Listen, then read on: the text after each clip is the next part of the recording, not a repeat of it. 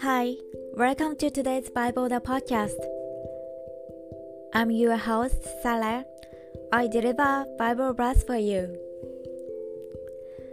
Jesus drank the wine and said, It is finished.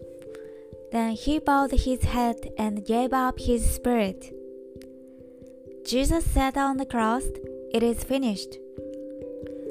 It does not mean that his life had ended there, but his way of salvation had been completed, in order to save us who have no choice but to perish.